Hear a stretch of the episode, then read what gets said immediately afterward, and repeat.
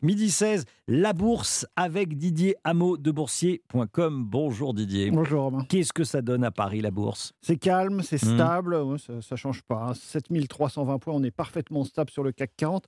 Les résultats annuels d'entreprise continuent quand même d'être publiés avec cette fois Saint-Gobain qui a annoncé un bénéfice opérationnel euh, confortable de plus de 5 milliards d'euros.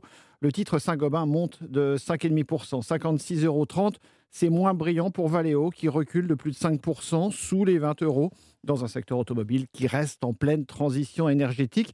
C'est très calme aussi en Europe. hein. La bourse de Francfort recule de 0,2%, Madrid plus 0,5%, Milan est stable, le CAC 40 reste à 1% de ses records, inchangé, 7320 points. Didier Hameau de boursier.com. Merci beaucoup Didier.